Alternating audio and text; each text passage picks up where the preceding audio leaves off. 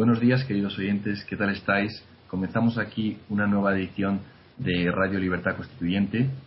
Eh, soy Jesús Murciego, me encuentro en La Bañeza y en Somos Aguas, en los estudios eh, de Madrid. Tenemos a Pedro y a don Antonio. ¿Qué tal? ¿Cómo estáis? Pues muy bien, aquí ya ha llegado la primavera y hace un día estupendo y disfrutando aquí de, las vistas del estudio. Yo creo que debe ser maravillosa la primavera ahí en, la Maragatería, ¿no? En León, en la Bañeza. Pues porque ahí, por el frío que hace, en la primavera es más larga que en Madrid y podréis gozar mejor de ella.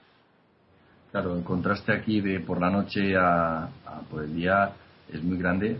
Por la noche es necesaria la chaqueta y porque refresca muchísimo. Estamos a 800 metros de altitud y hay un contraste muy grande. ¿Y qué tema ha elegido hoy Jesús para que comentemos? ¿Qué tema? Pues hoy, hoy me gustaría empezar por eh, la portada del país en internacional que dice Scotland Yard tenía fichados a los terroristas de Londres. Los dos asesinos, eh, los dos asesinos son islamistas radicales británicos. Y continúan páginas interiores. Reino Unido afronta el terrorismo interior. Los servicios de seguridad tenían fichados a los dos hombres, ambos británicos de origen nigeriano, que asesinaron a machetazos al soldado Lee Rigby de 25 años. Los asesinatos de ayer eh, han provocado que eh, la reunión urgente del primer ministro Cameron y su gabinete y nos dejan este titular. Cameron pide unidad para evitar represalias contra los musulmanes. Em, y continúa. Esperamos que pase la tormenta. La comunidad islámica del Reino Unido teme una venganza de grupos radicales y xenófobos. Así es, en el Reino Unido la comunidad musulmana es una de las que más crecen entre las comunidades inmigrantes. Un dato muy importante es que desde 2005 el nombre más común entre los recién nacidos es el de Mohamed, lo cual indica la pujanza en términos demográficos de esa comunidad. Don Antonio, ¿cuál es su criterio al respecto de este asunto?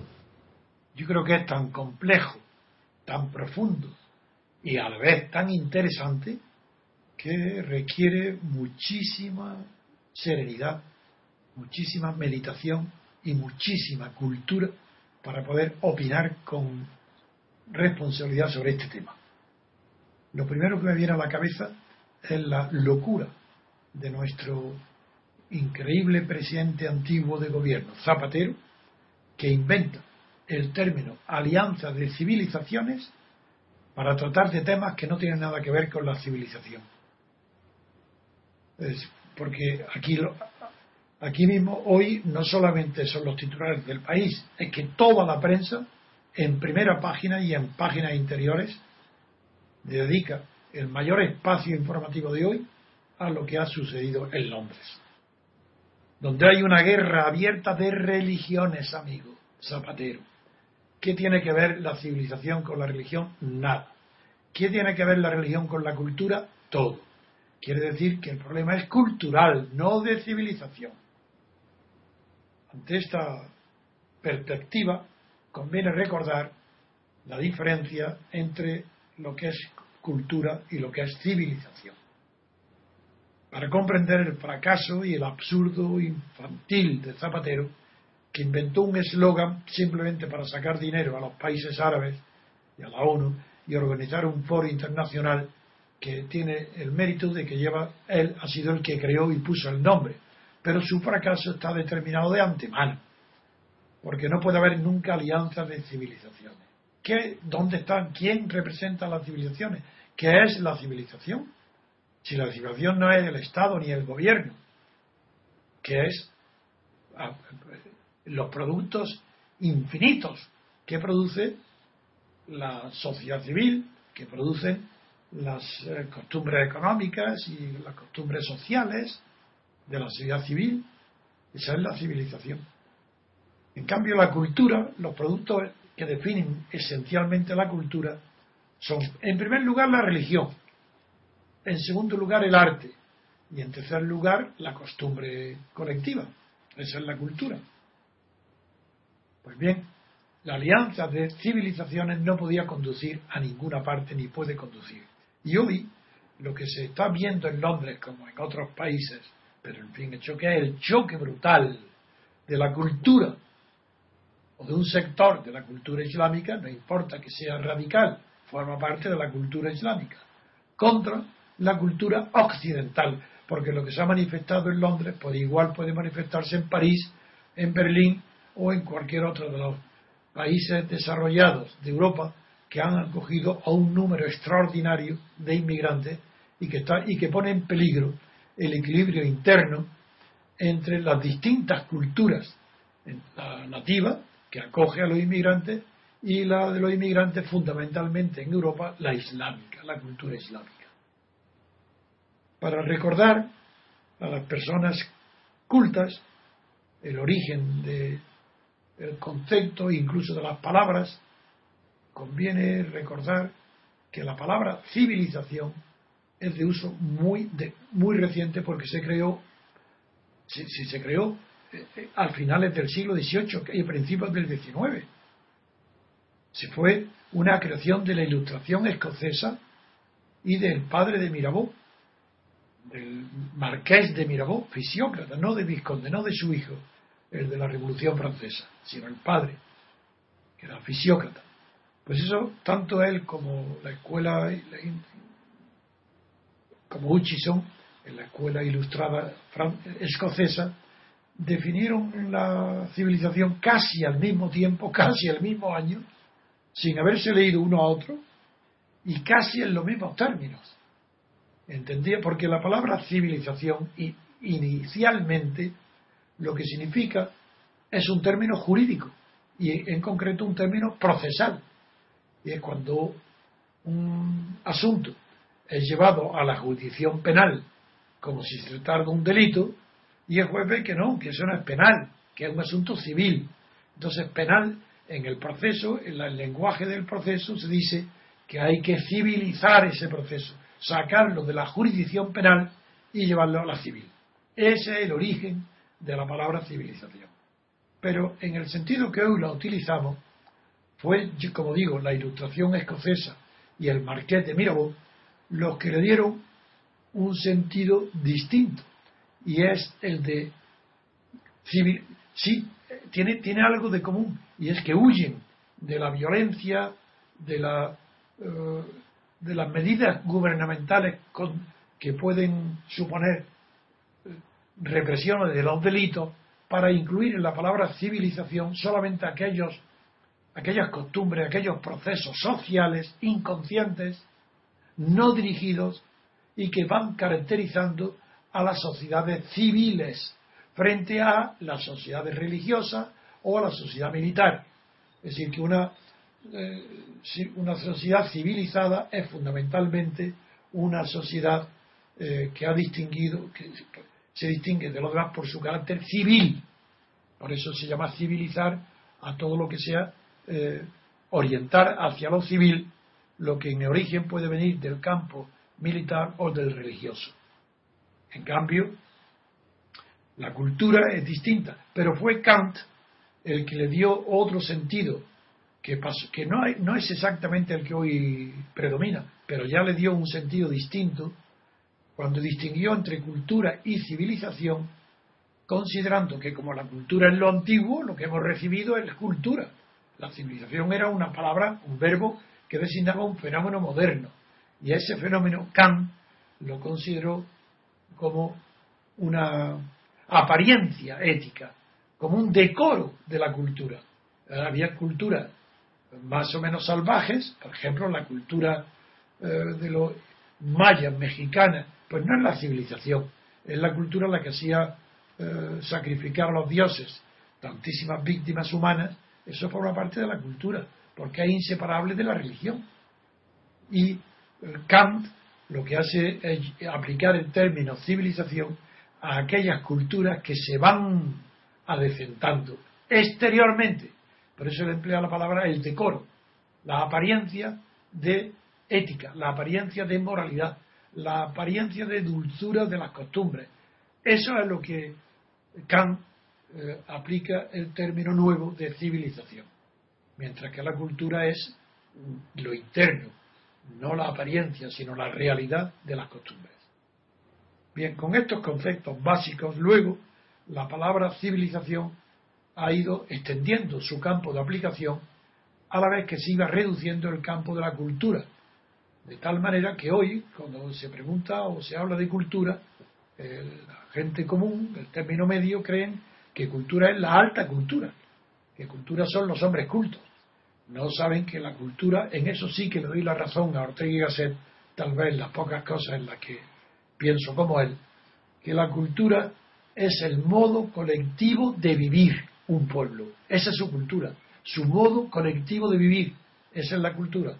La civilización es distinta, porque en la civilización ya entran los factores nuevos que han incidido en las culturas antiguas agrarias para eh, modernizar a los pueblos actuales. Lo que se llama modernidad procede de la civilización y no de la cultura. La cultura es muy difícil, la cultura es muy, muy difícil cambiarla, evolucionarla. En cambio, la civilización, por eso se habla de tecnología, para distinguir las civilizaciones europeas o modernas, y se les llama civilizaciones tecnológicas. Pero no hay una cultura tecnológica. Eso sería absurda la palabra.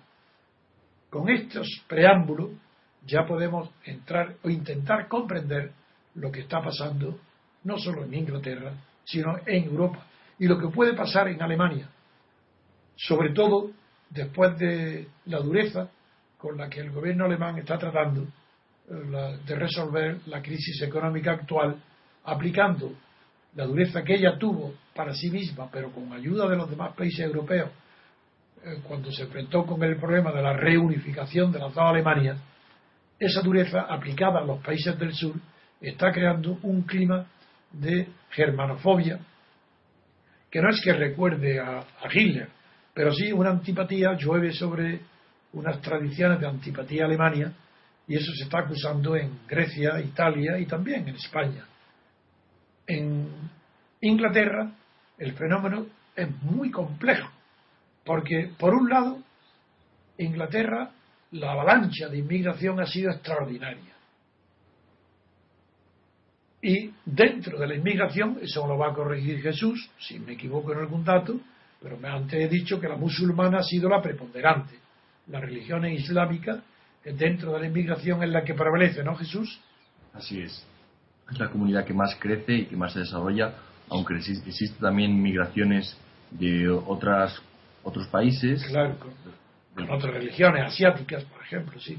Claro, eh, incluso mm, cristianos del Caribe. Hay, hay un dato que para mí me sobrecoge, que es que en Londres hoy los hijos recién nacidos, los niños recién nacidos de religión islam, de padres de religión islámica, representan nada menos que la mitad de los británicos, de los nacidos de, la raza, de la, no, de, de, la nacional británica, de los blancos y de la religión anglicana o cristiana.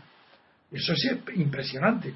Claro, tú me, cuando yo lo hemos comentado antes de empezar, me has dicho que más grave aún es los datos que me has dado, que te ruego que los repitas, de que la inmigración es ya superior en Londres. ¿Qué datos son? El último censo británico indica que en Londres la mayoría de la población eh, no es eh, británica. Eh, como ellos dicen, los blancos británicos son minoría actualmente en Londres y la mayoría es tanto musulmana como cristiana como otras religiones, pero eh, de procedencia inmigrante. Bien, entonces siguiendo mi razonamiento, que he sentado la premisa de que es muy difícil modificar la cultura, que es la causante del choque, lo que hay en Europa, en los países europeos y también desde luego, como es natural, Inglaterra y Gran Bretaña forman parte de Europa una cosa es que no estén en la zona euro y otra cosa es que estén en la Unión Europea y otra cosa es que aunque se salgan de ella, Inglaterra sigue siendo Europa. Pues bien, eh, el problema de Inglaterra, que se manifiesta hoy como se va a manifestar en Francia y en, Alemania pronto, antes que en España, es que lo que hay es un choque no de civilizaciones, sino de cultura. La prueba es que los, los inmigrantes quieren integrarse en la civilización occidental, pero no quieren integrarse en su cultura. Ese es el choque, esa es la discordancia, ese es el problema, ese es donde está la gravedad de la situación. Que los inmigrantes quieren aceptar y apoyar y desarrollar la civilización occidental, pero ellos quieren conservar su cultura nativa de origen, la, islámica o la asiática o la turca, porque los turcos también son, hablo de Alemania, donde la población turca es enorme de inmigrantes, también son musulmanes, son islámicos. Pero este es el problema. Y yo no lo he visto definido todavía nadie con esa precisión, que es la contradicción los inmigrantes que, por un lado, vienen para, desde luego, vienen para vivir y, tener, y poder vivir porque en sus países no pueden vivir. Vienen en busca de trabajo y de sanidad y de hospitales y de, y de bienestar. A eso vienen. Pero claro, vienen para incorporarse a un mercado de trabajo que desarrolla la técnica occidental, la empresa occidental, mientras que ellos quieren conservar como, no como guetos, porque ahora ya son mucho más que guetos, porque son barrios enteros, eso ya no son guetos, son partes de sectores grandes de la población y ya están dentro de la eh, civilización que los acoge, sí, pero fuera de la cultura que los acoge. Esa es la contracción que los gobiernos no ven ni saben cómo combatirla porque no hay un diagnóstico claro. Yo ofrezco este diagnóstico, que distingan entre cultura y civilización, y que, y que rechace por completo el conflicto de civilizaciones, que lo que hay es un conflicto cultural, y fundamentalmente manifestado ¿dónde? En la religión, porque la religión es el primer elemento que define la cultura. La religión es el primer fenómeno cultural de los pueblos, es su religión. También, e incluso el arte, primitivo casi es simultáneo, no se puede separar de las religiones. Después también es muy difícil, pero en fin, se puede distinguir lo que es la creencia espiritual y lo que es la traducción de esas creencias espirituales en objetos de, artísticos. Pero el arte está relacionado en su origen sobre todo con las religiones, pero hoy constituye un producto cultural eh, autónomo, independiente de las religiones pero ser la religión y el arte, queda por fin las costumbres. ¿Cómo distinguir en la cultura? Pues en la comida sí. Por ejemplo, en la comida, los pueblos nativos, los pueblos indígenas, cada uno tiene en la cultura, en la cultura culinaria, pertenece a la cultura, no a la civilización. Esa, y conservan sus comidas. Y la prueba es que huelen en París, por ejemplo, los barrios que están ocupados por inmigrantes, especialmente musulmanes, pues hay a veces un olor muy agradable a cuscús, que, no que antes no existían. También otros olores menos agradables para nuestros olfatos occidentales. Pero ese es el examen que falta por hacer. Los gobiernos están, lo consideran todo como un bloque y no saben distinguir entre lo que pertenece a la cultura y a la civilización, cuando lo que hay que hacer es comprensión cultural, comprensión cultural no hay que preocuparse de las civilizaciones porque tienden a lo mismo. Y en cambio, pues sí, hay que tener una, una mayor facilidad, una, mayor enseñanza de las culturas, de las religiones, los occidentales que comprendan las diferencias con la islámica y a la inversa. ¿Sería correcto entonces lo que dice mucha gente, que vamos a una civilización multicultural? Sí, yo creo que eso tiene sentido, por lo menos la civilización, la globalización que se habla hoy, solamente tiene sentido aplicada a la economía. Y la economía pertenece a la civilización, no pertenece a la cultura.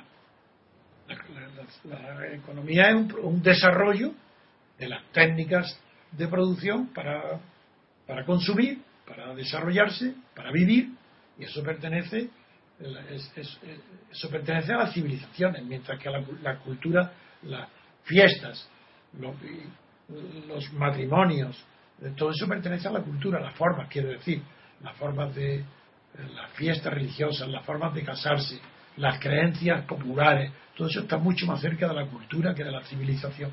Por eso sí, yo creo que tiene sentido saber que estamos en un camino que va en dirección de unificar la civilización en una sola planetaria en unas sociedades multiculturales. Y el gran problema es cómo.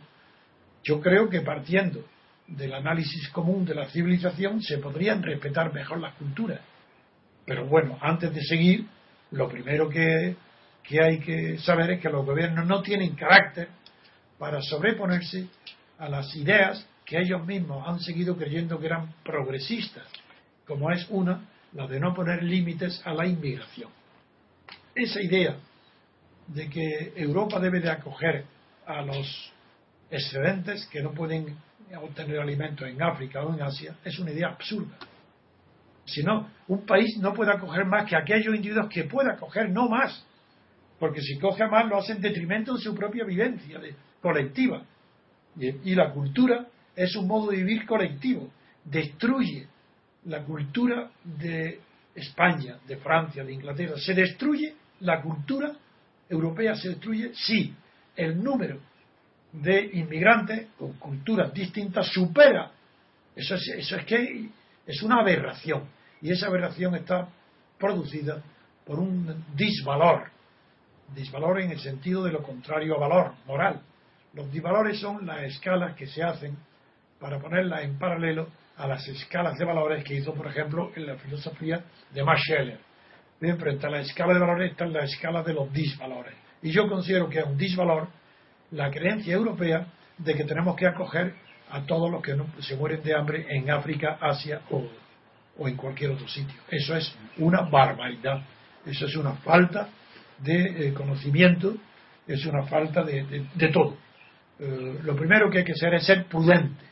Y un gobierno no es prudente si deja abierta la puerta de entrada a su país de todos los inmigrantes que llegan, unos en busca de trabajo, otros en busca de salud, para curarse en los hospitales gratis y no hay que tener ninguna vergüenza para decirlo. Es, y si un país no puede permitirse, no tiene dinero para acoger a los desterrados del mundo, pues no puede hacerlo. Tiene que considerarle que no puede, que tiene unos límites y que sus obligaciones comienzan por sus propios habitantes. No puede tener caridad, no puede tener la caridad con otros si olvida la caridad consigo mismo. Y ese es un defecto de toda Europa y ese defecto está introducido por lo que se llama la socialdemocracia, que es un contexto vago, pero que destroza todas las escalas de valores tradicionales y respetables. Quizás ahora con la crisis, permítame preguntarle, ¿los límites de posibilidad de, acogimiento de inmigrantes de, un de los países se han reducido? Yo, yo no lo sé porque no conozco las estadísticas. Lo que sí sé es que las normas que en España se están aplicando tienden a paralizar algo, a parar, a considerar que es delictiva la, las pateras, llegar a España sin papeles, pues sí, se devuelven a sus países de origen con un gasto extraordinario. Es decir, que no. Yo creo que la meditación fundamental que no hace nadie, no digo los gobiernos, es que no lo he visto en ninguna universidad, en ningún libro cultural, en ningún país, es distinguir entre civilización y cultura y decir que es una barbaridad lo que se llama alianzas de civilizaciones. Eso es producto de la miseria cultural, de no saber de lo que se habla, porque la civilización es única, porque todo el mundo tiende a ella, que es producir más y mejor cada día. Y para eso las técnicas no son universales. Es como Internet. ¿Es que acaso Internet pertenece a qué pertenece Internet? ¿A qué pertenece? A la civilización, no a la cultura. La cultura sigue siendo el terreno reservado para religión, arte y costumbres.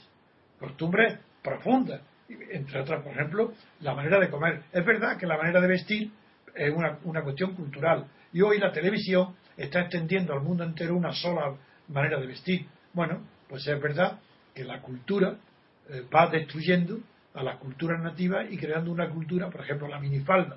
Pues es una cultura. Eso no es producto de la civilización. No son necesarias las minifaldas para trabajar mejor. Bien, a ver. Pues, Jesús, ¿cómo observa mis observaciones si serían aplicables o no en Inglaterra? Sí, lo que yo percibo en Inglaterra es que eh, la sociedad es mucho más abierta a, los nuevos usos, las nuevas costumbres que vienen de fuera. A la cultura. Mucho más, receptiva, él disfruta más de, la variedad, tanto en comidas. Es decir, está diciendo que es más multicultural pero claro, pero tiene el problema, ¿cómo resuelve el problema que tiene hoy Camerón? ¿Por qué asesinan en sus propias narices a un, a un pobre soldado que venía y presumiendo unos islámicos. ¿Eso qué es? Eso tendrá que combatirse. ¿Y cómo se va a combatir? ¿Con la policía? De ninguna manera. La policía puede corregir efectos aislados, individuales. No, hay que impedir esas mentalidades. Y ese es un trabajo cultural. Inglaterra está perdida si no introduce esa distinción entre cultura. Sí, tener la, la, manga muy ancha para admitir toda clase de cultura, muy bien, pero el peligro es lo que está pasando. ¿Qué, hace ahora Cameron? ¿Qué hace el gobierno? Nada, no saben lo que hacer. Policía, solución policial, eso, no es, eso es imposible. Es más, ahora, según mismos papeles que se han descubierto ahora, de estos mismos que han hecho el atentado en Londres, están hablando de terrorismo individual. Es decir, aquel tipo de individualismo, de terrorismo que no necesita órdenes, ni disciplina, ni pertenecer a escuadrones, ni a sectores. Solo un individuo basta que le llegue, como le ha llegado por, hoy por internet, le llega la propaganda a todo el mundo, basta que él es un mártir, si es un islámico, islamista radical, es un mártir y tiene la salvación, el cielo, el paraíso asegurado y la gurí acompañándolo ya eternamente, es decir, las bellas muchachas eh, islámicas, si mata a soldados eh, ingleses. Y eso, ¿cómo lo va a combatir la policía? Pero no se dan cuenta que es un problema cultural, que no es de civilización. ¿Cómo, cómo va en la tecnología policial, la represiva, impedir que un individuo aislado, sin contacto con ninguna célula, incapaz de ser fichado, ni seguido, ni controlado, pueda matar a quien le dé la gana? Eso, eso es imposible de combatir, salvo que se combata con medios culturales, en los niños, en la infancia, en las escuelas, haciendo obligatoria la enseñanza de la cultura de la humanidad, esa que no existe, porque si cada uno sigue siendo fiel a su religión, no enseña una cultura de la humanidad. Y la cultura de la humanidad es la que falta hacer. Claro que la enseñanza de la religión, esas discusiones que hoy hay ridículas en España, pero claro que es necesaria. No se puede suprimir la asignatura de la religión, porque ese sería una barbarie, porque la religión está en el origen de la cultura, porque es inconfundible con la cultura. Suprime, suprime la asignatura de religión y ya ignorarás para siempre cuál es el origen de las civilizaciones. Pero si es que la cultura es anterior a la civilización y la madre de las civilizaciones. Hay una cultura cristiana, hay una cultura musulmana, muy bien. No se han entendido en el pasado, la prueba son las guerras antiguas y tampoco se entendieron los católicos con los protestantes. La prueba las guerras de religión dentro de Europa. Pero eso ha pasado a ser la historia, pero hay que conocerlo, para no reproducirla. Para no hay que conocer la historia para no cometer sus errores. Y ahora lo que fue un motivo de gran enorme preocupación en Europa para el entendimiento entre la reforma y la contrarreforma, entre los católicos y los protestantes, que dio lugar al auge del cristianismo, que es la base común, pues eso hay que hacerlo hoy con la religión islámica. Hay que buscar las bases comunes, que es la ética. La ética es la base común. Pocas personas han analizado como el filósofo nuestro, español, Jorge Santayana, que murió en Roma y fue una de las grandes cabezas de Estados Unidos. Pues este distinguió tres clases de moral. La moral prerracional, anterior a la, a la razón. Es la moral que se desprende del instinto, la que casi tienen los animales, que se protegen unos a otros, no se matan entre sí. Es una moral prerracional. Luego viene la moral racional, que es la del paganismo, es la de los griegos. Pero cada una supera a la otra. Y luego viene al final la moral que se llama post-religiosa. Porque las religiones son, las monoteístas, claro, las grandes, son las que después del paganismo que está basada en la razón sola, introducen el respeto a las distintas culturas que produce cada una su una expresión religiosa, que produce una ética. Esas son tres éticas. Hay una ética que es prerracional, una ética racional y hay una ética religiosa. La ética son fundamentos de las religiones. No hay una religión que predique el mal, ninguna en el mundo. Entonces, Santayana tuvo el mérito para nosotros, además de ser un enorme eh, poeta y una enorme sensibilidad literaria, pues fue un gran pensador.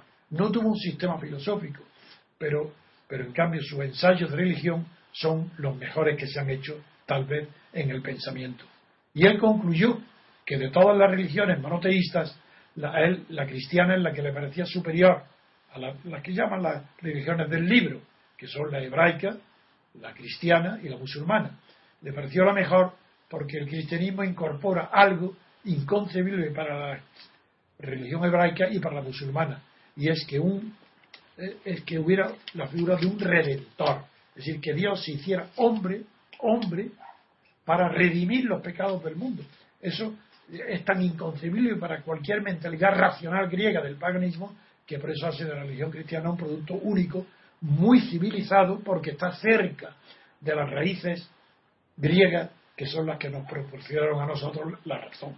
Y eh, la depuración del cristianismo, hecha por San Pablo primero, San Agustín después, pues claro, es, es la depuración que la religión hizo incorporando elementos de la, filosofía griega a la religión cristiana. Eh, eh, hablo de con esta porque nosotros somos de esta particularidad porque en Inglaterra es una sociedad cristiana es decir, la religión anglicana pertenece al cristianismo igual que la española católica pertenece al cristianismo, lo mismo que la luterana, la calvinista europea. Y todo esto hay que saberlo para ser más que tolerante.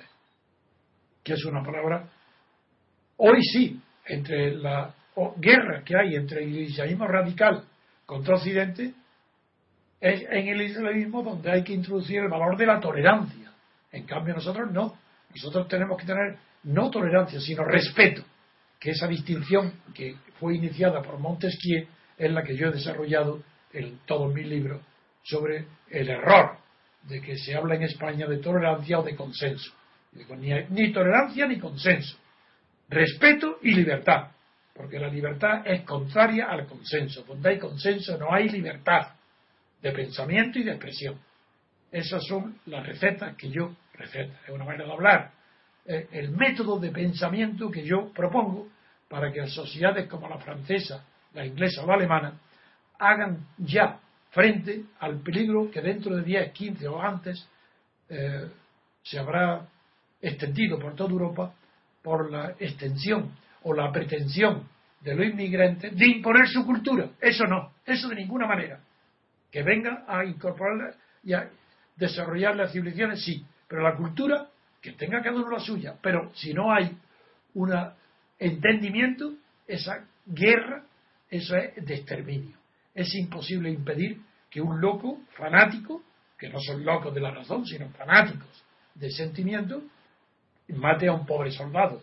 Pues para impedir que eso sea plaga, hay que empezar ya distinguiendo entre civilización y cultura y ahondando en el problema de la cultura. La enseñanza de la religión, pasa a ser fundamental. Pero claro, no, no enseñar el catecismo, ese es el problema de la Iglesia, eso no es del Estado. Es enseñar la historia de las religiones, el meollo de las religiones, por qué se distinguen unas de otras, cuál es la base común de ellas. Eso es lo que hay que enseñar para ser verdaderos ciudadanos. No hay que tener ninguna escuela cívica de ciudadanía. Eso es educación política, eso pertenece a las dictaduras. A la libertad le pertenece el estudio de la religión, de sus causas, de por qué son diferentes. Esa es la filosofía de la religión, es lo que hay que empezar a enseñar a los niños tan pronto como lleguen a la edad de 8, 9, 10 años, cuando están en la edad de empezar ya estudios superiores, de lo que antes se llamaba ingreso. Pues la religión es imprescindible y esa asignatura tiene que durar durante mucho tiempo, porque hay que ser adulto para comprender la diferencia entre las religiones y poder respetar a todas. Y cada uno tiene la suya, porque es lo normal, es la que ha heredado, es la que de donde viene, pero respetando a las demás y conociendo por qué hay diferencias. Esa es mi propuesta ante el enorme peligro que se está entendiendo hoy en Inglaterra, como mañana será en Alemania, en Francia y también en España. Y aquí concluimos el programa de hoy. Muchas gracias a todos y hasta mañana.